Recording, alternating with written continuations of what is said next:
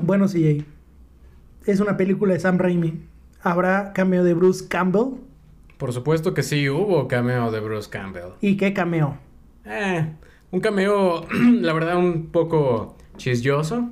Eh, innecesario, pero sigue siendo Bruce Campbell con el humor de Bruce Campbell. Sí, o sea, ya lo habíamos visto en la trilogía de Spider-Man. ¿Qué podíamos esperar de Sam Raimi y Bruce Campbell, amigos por siempre? Pero bueno, están escuchando, ¿ya lo sabías?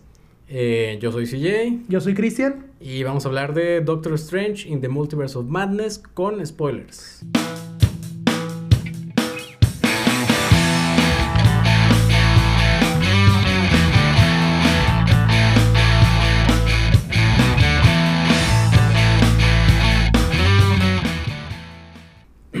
Doctor Strange en el Multiverso de la Locura una película de 2022, estrenada hace dos semanas, con una duración, no, hace una semana. Hace una semana. Hace una semana. Em, con una duración de dos horas con seis minutos. Es lo nuevo de Marvel Studios, dirigida por Sam Raimi, el señor que nos trajo la trilogía de Spider-Man, de Tobey Maguire. ha, ha, escrito las bonitas películas de Evil Dead. Bueno, la primera la dirigió y la segunda también. Bueno, y no sé, creo que la tercera también. Pues la trilogía canónicamente son las tres primeras, ¿no? Nada más. Sí. Y la, el remake, creo que ahí fue productor. Y, en la serie solo el primer capítulo, ¿no? Ajá, algo así. Eh, bueno, Sam Raimi, quien no lo conoce, el señor de Evil Dead, el señor de Spider-Man, Oz, eh, esa también la hizo Sam Raimi. Y bueno, eh, para hablar bien de esta película con spoilers, más adelante llegaremos a eso. Antes que nada tenemos la opinión de cada uno de nosotros. Antes de continuar con toda la ficha técnica, creo que es muy importante que escuchen cuál es la opinión de cada uno de nosotros. Eh, porque esto lo desconocíamos antes, cuando dimos nuestra opinión, o sea, creo que hasta después es como, no manches. Exactamente. Plot twist. Así que, cero, cero miedo, compa, jálele. Eh, vamos a decir de una vez que no es porque seamos eh, fanboys. O sea, realmente no es que esperáramos con tanta ansia que se cumplieran todas las expectativas que Daniel RPK y todos esos tipos estaban diciendo. Eh, realmente eso no nos importó mucho, así que la opinión de tanto de Christian como la mía es plenamente objetiva y esperemos que su mente madura lo pueda entender. Así que adelante, Christian. bueno, primero partimos de que tanto CJ como yo ya vimos la película un par de veces porque es importante volver a ver algunas cosas. La primera película vas con el hype de que es el estreno, vas con tus amigos, vas cuidando de que no de no mancharte con algo que de la, de la comida, así que pues bueno. Empezamos de que yo honestamente vi que dos días antes había un buen de videos de se filtró todo, paren todo, ¿no? De Daniel Virgen, saludos, gran creador de contenido. Pero bueno, y pues decidí ignorar esto, porque así le hice con Spider-Man y la disfruté mucho. O sea, no vi como que la trama principal. Más o menos sabíamos de qué iba, porque en los trailers fueron súper evidentes. Creo que fue el primer error que yo tengo. Yo, yo tengo mis reservas con eso. Porque, bueno, hubieran jugado la No Way Home de. Ya se confirmó, solo falta confirmarlo. Y hubiera sido un poquito el plus, ¿no? Yo creo. Pero bueno, eh, a la opinión ahora sí. Es una película que, dirigida por Sam Raimi una película que se nota que es, dirigida por Sam Raimi, las tomas, transiciones, el, tono que va agarrando la película en diferentes partes. Sin embargo, creo yo, tuvo un problema. Yo le puse en, en Leatherbox, en esta sí me digné en los créditos, luego luego abrí Leatherbox. Y le escribí una reseña súper cortita. Le puse cameos, entre comillas, la película.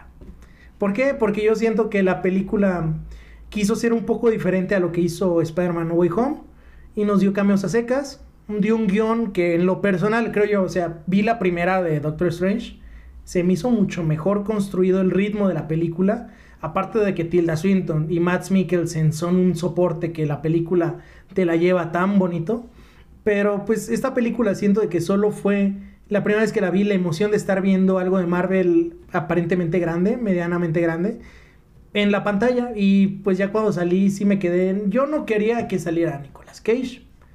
No me interesaba que saliera Tom Cruise. Digo, a Tom Cruise ya tenemos, lo vamos a ver después en el cine. Así que, pues bueno, yo sí, yo solo esperaba que el cameo que estaba súper confirmado por los Trailers. por los trailers fuera interesante. No te digo que fuera algo como como, ah, como no como Endgame, ¿no? Yo creo que todas las personas esperaban eso, que fuera Endgame. Pero pues yo siento que al guion le faltó esto, dijo Sam Raimi. Yo les voy a dar una película a mi modo. Voy a darles una película con lo que pueda hacer porque esto es algo bien importante. Sí, yo creo que llegamos al consenso como dos días después de que vimos la película de que algo que le falló bastante fue el guion, opinión personal. Pero bueno, creo que de la película yo nada más quedé en deuda con el guion porque Sam Raimi hizo un trabajo espléndido con lo que tenía a la mano.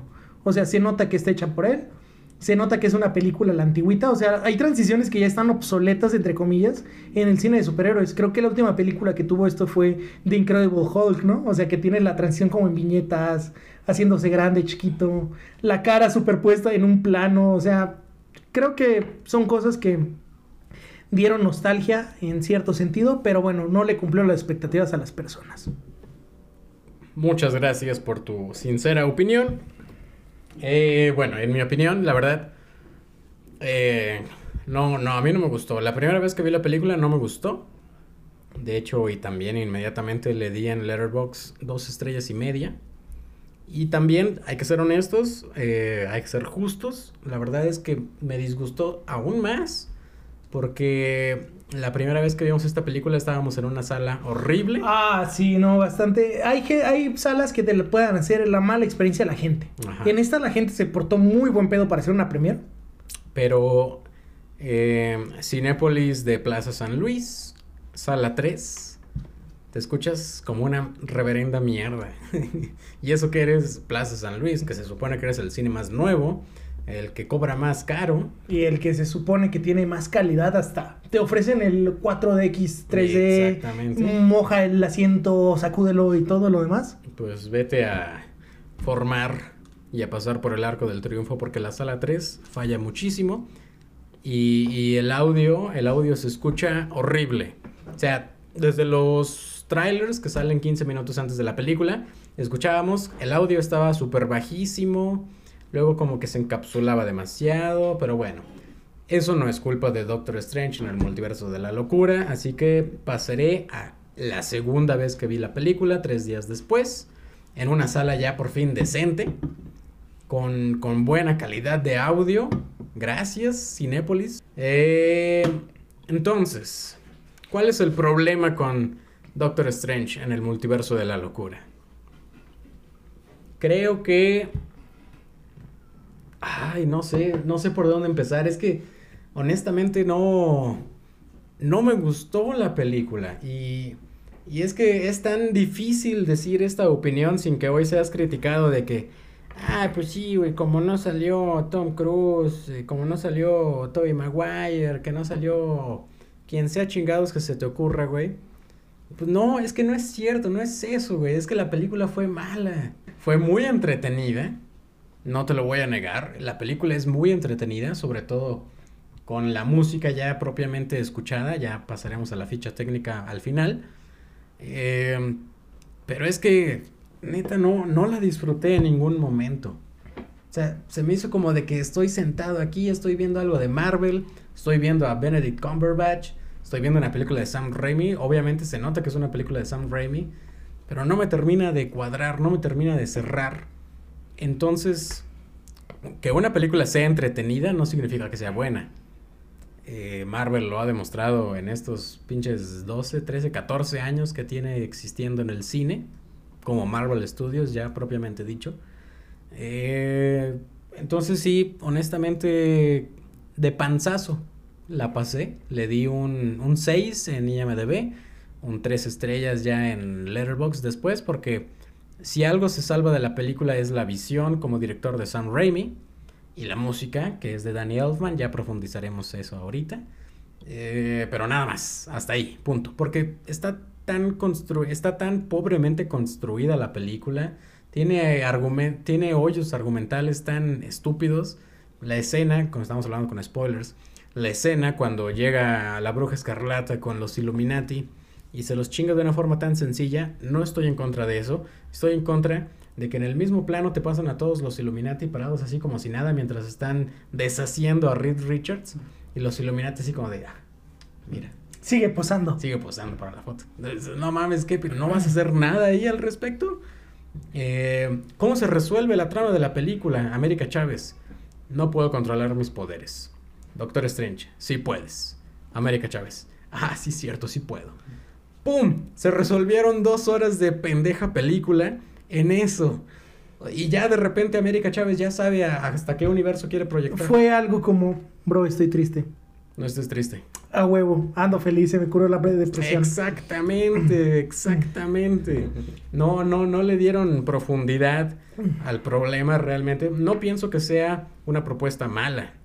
El hecho de introducir ya a América Chávez como la conexión multiversal en Marvel es una idea muy chida. Aparte de que es algo súper innovador porque es un personaje relativamente reciente. Bueno, no está Marco hoy aquí para platicarnos de eso, pero ya después podremos invitarlo al programa. Ahorita está muy ocupado siendo esposo. Saludos. Eh, y, y bueno, eh, como te decía, la verdad es que no, no siento que le hayan dado el desarrollo correcto a América Chávez. Es un muy buen personaje, no lo voy a negar.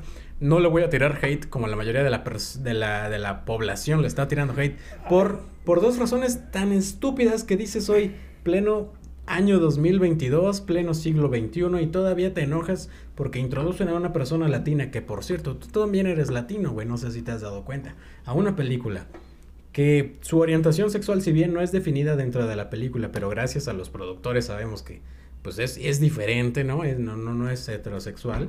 De padres, de madres en este caso, ¿no? Las dos.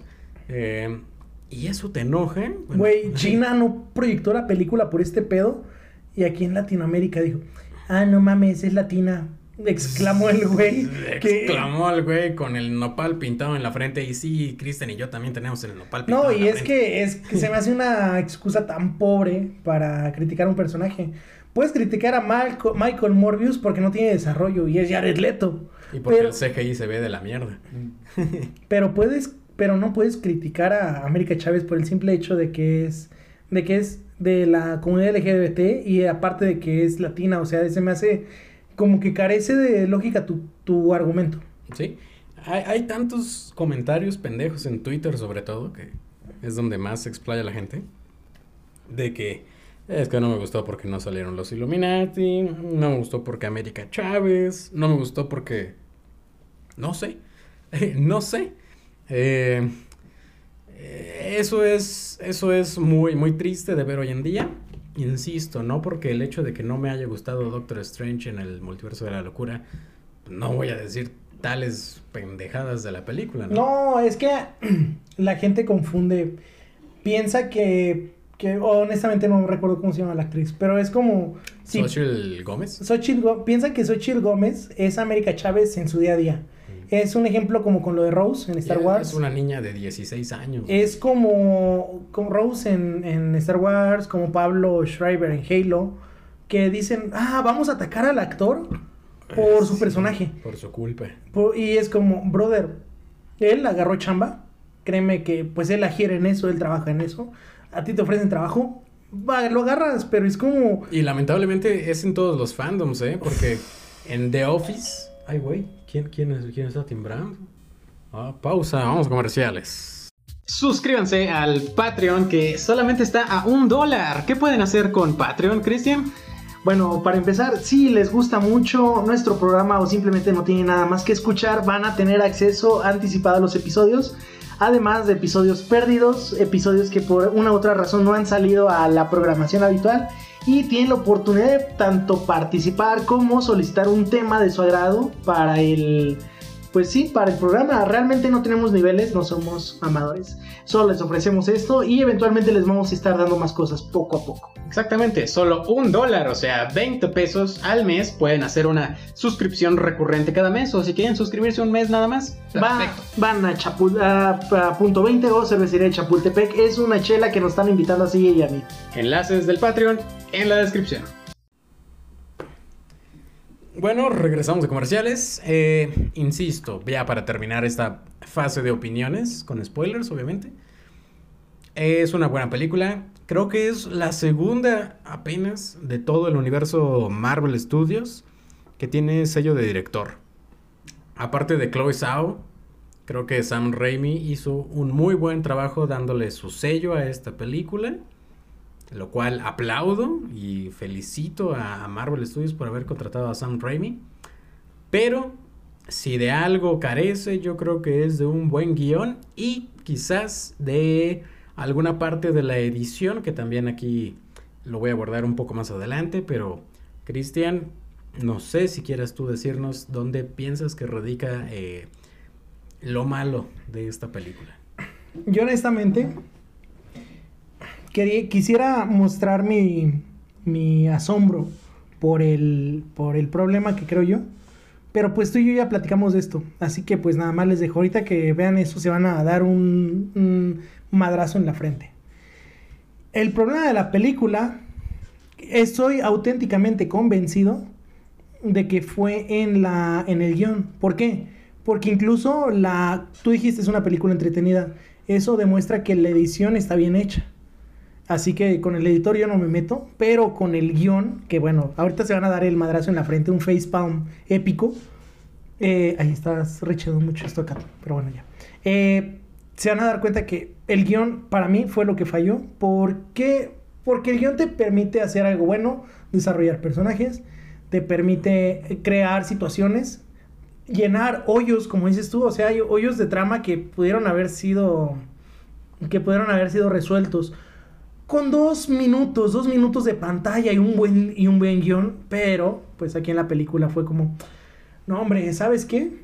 Vamos a darle dos, esos dos minutos a, dos minutotes a Bruce Campbell. De lo cual no nos quejamos. No, no nos quejamos, pero es como, güey, tienes otros dos minutos que... Pudiste haber construido una mejor historia a raíz de una buena propuesta. De hecho, qué bueno que Marvel se fijó en darle continuidad a los hechos que ocurren en sus series, como lo es WandaVision en este caso. Yo era de los que decían que no les iba a dar mucha continuidad durante las películas, de que, oh, ok, sí, pasó ahí, pero ya, ¿no? Y bueno, no. De hecho, si quieres entenderle propiamente a esta película, tienes que ver WandaVision, porque si no te vas a perder un montón en la historia. Sí. Y eso está bien. Eh, eso está bien porque las series de Marvel, mucha gente no sabe, pero entran en la fase actual del universo cinematográfico. Fase 4. Eventualmente, si no te da un trancazo, como ya vimos, de WandaVision, que fue la primera serie de este formato, te va a un trancazo después fue con The Winter Soldier, ni se diga Loki, que probablemente en la de, en la de Ant-Man and the Wasp, por ahí veamos alguna referencia a uno que otro personaje.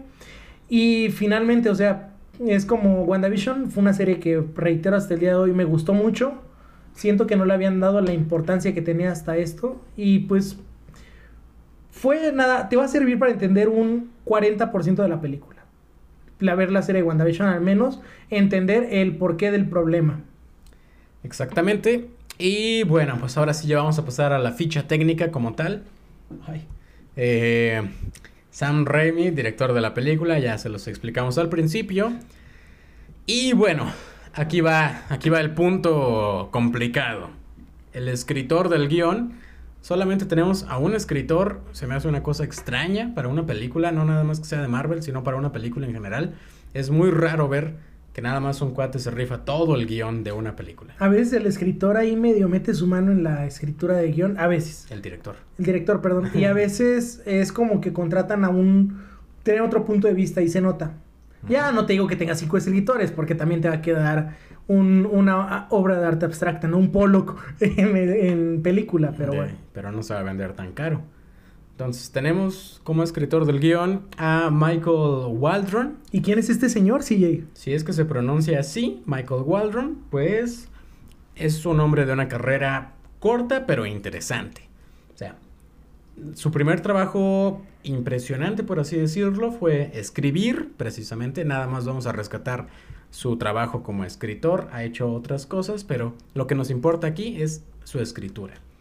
Escribió el episodio The Old Man and the Sea, que es una referencia a The Old Man and the Sea. Eh, episodio número 2 de la temporada 4 de Rick y Morty. Es ese episodio, si ustedes ya la vieron, donde Rick tiene su baño en un mundo aparte, ¿no? Eh, y que un hombre llega y lo ocupa y Rex se da cuenta. Y por mientras está Jerry desarrollando una app con el güey que decía, ¿quieres desarrollar una app? Y termina convirtiéndose en un conflicto para el mundo. Bueno, ese episodio lo escribió Michael Waldron. Yo creo que es un muy buen episodio, la verdad. Entretenido al menos. Eh, más que entretenido. Aquí sí me voy a atrever a decir que es un buen episodio de Ricky Morty, de esos de los cuales te acuerdas. Porque hay muchísimos, hay creo que como 50 episodios y recordamos que 5 o 6. Televisión espacial, el que ganó este Grammy, que es en el que este Morty hace un desmadre con las líneas temporales. Ah, sí, de Acid Bat. De Acid Bat. Es como es unos 5 episodios. Sí, a lo mucho. Bueno, ese fue su primer trabajo destacado. Luego, después tenemos que Marvel decidió darle la creación de una de las series más impresionantes, Loki. Una serie que en mi opinión la primera mitad es una mierda y la segunda mitad es una maldita obra de arte. No sé por qué resultó así, pero bueno, se le dio a, final de cuentas a Michael Waldron. Es que falta la tercera película de Doctor Strange, sí. Ah, sí. sí, sí, ok, está bien. Eh, Loki la creó Michael Waldron, pero no la escribió. Es muy importante recalcarlo. O sea, a él se le ocurrió la idea, ¿no? Él fue el güey que dijo, ah, ok, después de los eventos de esta nueva línea temporal donde Loki escapa en el 2012 en la batalla de los Vengadores, se va a enfrentar a un problema con la TVA y el que va a ser el dueño va a ser Kang, pero otra versión de Kang. Ese güey fue el que dijo eso, ¿no? En resumidas cuentas. Donde sí colaboró con la escritura fue en dos episodios nada más. El primero, que es donde se da toda esta introducción. Y el sexto, que es donde según yo se empieza a poner buena la serie. Pero ojo aquí, ese sexto episodio de Loki no lo escribió nada más él. Ese lo escribió en conjunto con otro güey que... El sexto, perdón, el sexto es el último. Eh, lo escribió en conjunto con el güey que empieza a escribir el 4, que es donde se empieza a poner buena la serie. O sea, no sé si me doy a entender, pero le doy el mérito de que creó una buena serie. Pero si alguien fue el que la escribió bien, fue otro güey. No fue él. No fue Michael Waldron, ¿ok? Y por último tenemos otro trabajo más en el guion, que es una serie que se llama Hills, eh, protagonizada por Stephen Amell. Ah. Eh, él es el creador y escritor nada más de dos episodios nuevamente. O sea, a él se le ocurren las ideas no escribe. ¿Entienden? No, no sé si me explico. Es John Hamm en Mad Men, güey. Es Steve Jobs. Es Steve Jobs en Apple. Así de sencillo, ¿no? Eh, entonces yo creo que tiene una muy buena mente para desarrollar propuestas, para desarrollar ideas que pueden convertirse en algo increíble, para escribir algún episodio de una serie en particular, aislado, pero ya para, para encargarle una película completa. O sea, Doctor Strange en el multiverso de la locura fue su primer trabajo de un largometraje completo que se lo encargaron a él nada más, solito tú escribe todo el guion. Siento que fue demasiado para él. Fue algo como la novateada que le dieron a esta directora de Black Widow. Ah, sí. Que también fue su ópera prima. O sea, es como. No estamos hablando de que te falte. Más bien, no estamos hablando de que seas malo haciendo tu chamba sino que para llenar ciertas expectativas, en el caso de Black Widow, una personaje entrañable entre los fans, de, de al menos de las primeras dos fases del MCU, o en este caso, de los fans más aguerridos de las cuatro fases del MCU o que entraron en Loki, o sea, es como, es echar mucha carne al asador, es tomar un riesgo que no es calculado, porque un riesgo calculado, creo yo, fue decirle a Chloe Zhao que ganó el Oscar, oye, aviéntate Eternals, y fue un riesgo calculado que salió bien, hasta la fecha es mi película favorita de esta fase, así que pues... Sí, de esta fase yo también te diría que sí. Em, entonces, el problema que yo veo es que pues, es la primera película que escribe Michael Waldron. No digo que sea un mal tipo, no digo que sea un estúpido, no, para nada, para nada. Tiene una muy buena mente. Pero creo que, pues, la, primera, mucho, la primera vez todos la cagamos, ¿no? en todo. Echando a perder se aprende. Echando a perder se aprende. Le dieron 20 años de prisión sin libertad condicional a mi cliente. Entonces, pues vale la pena destacar que su segundo proyecto como largometraje, que le encargaron a él solito escribir y quizás dirigir, a Michael Waldron. Es la nueva película de Star Wars que tiene fecha de estreno para el 2024, dentro de dos años. Eh, está promocionada como Star Wars, producida por Kevin Feige, o sea, el de Marvel, pero escrita por Michael Waldron. O sea, se supone que es una reinvención del universo de Star Wars, alejándose de toda la saga Skywalker. Y quien la va a escribir es Michael Waldron. Yo nada más prendo las lucecitas de emergencia porque vaya eh, vaya fandom que tiene Star Wars, ya lo platicamos la semana pasada, ¿no? En rojo se avanza, sí, diría Doctor Strange. Sí, exactamente. Entonces, bueno, yo ya di mis super críticas al escritor, críticas constructivas, no quiero que lo maten, no. No, quiero no. que siga escribiendo, quiero que siga Sí, o sea, igual le decimos, ah, mira, medio la cagó en Doctor Strange, pero. Pero no mames, ¿qué trabajo hizo en la película de Moon Knight? ¿Quién sabe?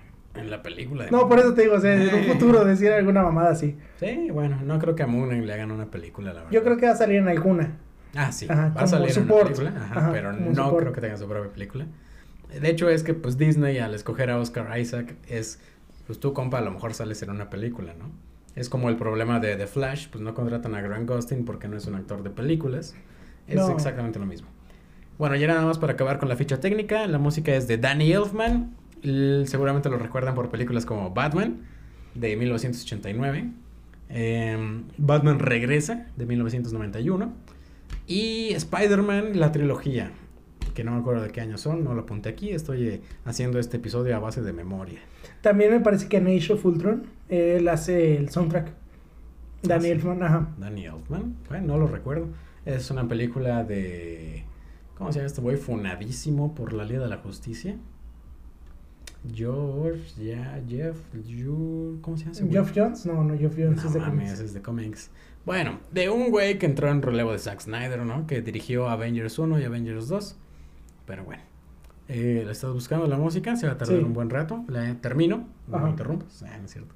La cinematografía es de John Mathewson, que es una cinematografía muy chida. Sí, es Danny Elfman con Brian Tyler. Ah, ok, ok. Bueno, normalmente cuando Danny Elfman colabora, es porque le prestó sus instrumentos, no es que haya, no es que haya hecho la música. No, en la, en el tema, güey, que se llama, ¿cómo se llama? Um, New, eh, New, New, Avengers, eh, ah, New Avengers, Avengers, Avengers Age of, of Avengers, Avengers. lo pronunciaste bien, Avengers. Avengers, Age of Ultron, eh, perdón, es que traía la lengua medio trabada. Se nota el toque de Elfman de un chingo de cuerdas y el sonido característico de los metales, las trompetas, esto sonando. creo que es la única canción de todo el álbum de que dices como aquí sí se nota que lo hizo este güey, porque incluso toda la música que haga, ese güey te va a recordar directamente al tema de Batman del 85. Sí. 89. 89. Eh, sí, toda la música de todos se parece, o sea, Danny Elfman tiene su toque característico, John Williams tiene su toque característico. John, Williams da el, la sorpresa de la primera trilogía que dice, mira, rife con orquesta, métele coros, no se diga más papito. O sea, es como... Sí, todo el mundo tiene su propio toque característico. Eh, retomaba la cinematografía es profesional, diría yo, de John Mathewson, que fue el fotógrafo de Gladiador, una película excelente de hace 22 años, y de Logan, de hace 5. O sea, la cinematografía es excelente y se nota. O sea, está muy, muy bien fotografiada la película. Tiene paisajes muy hermosos. La dirección es Sam Raimi ahí metiendo toda la manota. Y los editores son Bob Murawski, que fue el editor de toda la trilogía de Spider-Man, de Sam Raimi. Y Tia Nolan, que pues es una editora de cheap comedies, diría yo. O sea, eh, amigos con beneficios y todas esas mamadas que... Es una persona diferente. Profesional, pero... En su rama. Sí, en su rama, ¿no? Entonces, por eso también le echo un poco la culpa a la edición. Pero bueno, ahí está la ficha técnica para que ustedes juzguen a su propio criterio. No, pues creo que ya hablando, ya empezamos a hablar con spoilers. No les vamos a platicar la película porque aparte de que aún está en el cine y pues sí o sí la deben de ver al menos para echarle hate, es quiero mencionar que igual estuve pensando el fin de semana, igual es un fenómeno como Thor, a Dark World, que es el preludio de una tercera película que ya vimos el casting de Charlize Theron para Clea, la pareja de Doctor Strange, sobrina de Dormammu, o sea, es como igual y se viene algo interesante, también las implicaciones que tiene en el propio, propio Doctor Strange en un futuro del MCU. Al menos aquí vemos que él sí recuerda a Spider-Man. A lo mejor a Peter no, pero Spider-Man sí lo recuerda. Y es algo, es algo interesante ver cómo se llama la construcción también del equipo de los Avengers. Dice, hay unos con temática de insecto, ¿no? Ahí te da el hint de Ant-Man, Wasp, Spider-Man. Eh, no menciona al Capitán América. Yo no estoy seguro, honestamente. Igual y cuando termine el episodio lo checo. ¿En qué, en qué momento pasa esta película? Tengo entendido que, por ejemplo, lo que es la de la serie de Falcon and the Winter Soldier, apenas le van a poner el escudo de América a la Estatua de la Libertad, ¿no? Y vemos que en Spider-Man, eh, No Way Home, se lo tumban el escudo. Así que esas dos películas están temporalmente cercanas. Pero esta supongo que es después de eso, así que pues está intermedia entre los eventos de Falcon and the Winter Soldier y pues muy remotamente de Hawkeye, porque Hawkeye es como dos, tres años después, ¿no? O sea... Hawkeye es lo último, sí. Es lo último del MCU, así que mm, se me hace interesante ver que a lo mejor Doctor Strange no se ha enterado de que hay un nuevo Capitán América o no lo quiso mencionar o quién sabe. es algo que quiero ver en el futuro cómo desarrollan esto y ver su tercer ojo. Porque es algo que dijo muchas preguntas. Eh, la, el usar el Darkhold, lo que las, las consecuencias que conlleve. Así que yo espero que si no es en una tercera película de Doctor Strange en unos 4 o 5 años, eh, se vea en algún crossover no ambicioso, sino una participación como la que tuvo en Ragnarok, ¿no? De que nada más salió un ratito ahí con, con Thor de, ah, ¿sabes qué, carnal? Eh, chela de refil, ¿no? Ver algo así, pero con su tercer ojo. Pues sí.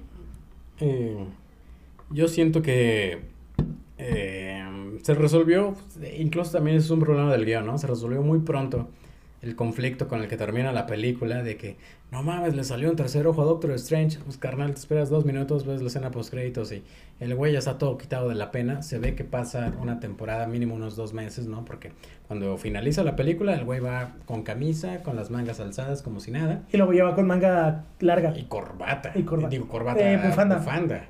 O sea, mínimo ya es invierno, ¿no? O sea, ya lo controló, ya sabemos que, que no le representó mayor problema. De hecho, no creo que le represente mayor problema porque si bien la consecuencia sí repercutió en su persona, pero los Darkhold ya no existen en ningún universo, como lo dijo al final de la película. Eh, Scarlet Witch murió, pero eh, Elizabeth Olsen dice que la vamos a volver a ver.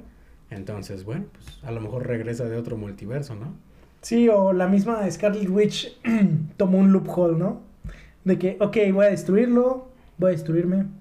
Pero como soy una chingona y estoy demasiado OP en esta película, o sea, la vimos muy nerfeada, tan así que Hawkeye, una disculpa Marco, pero tan así que Hawkeye te pueda ganar y que tú a su vez le puedas ganar a un chingo de hechiceros, es como que, oye carnal, ahí el guion sí te está favoreciendo un poco.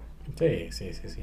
Y yo siento que se tienen que retratar un poquito de todo eso de la magia porque pues ya es un problema muy complicado, ¿no? sí, e, esta, yo, yo lo que sí he visto es que esta fase de Marvel Shang-Chi, Wanda, Doctor Strange le están dando mucha importancia a la magia, como en la primera fase y segunda le dieron a la tecnología, ¿no?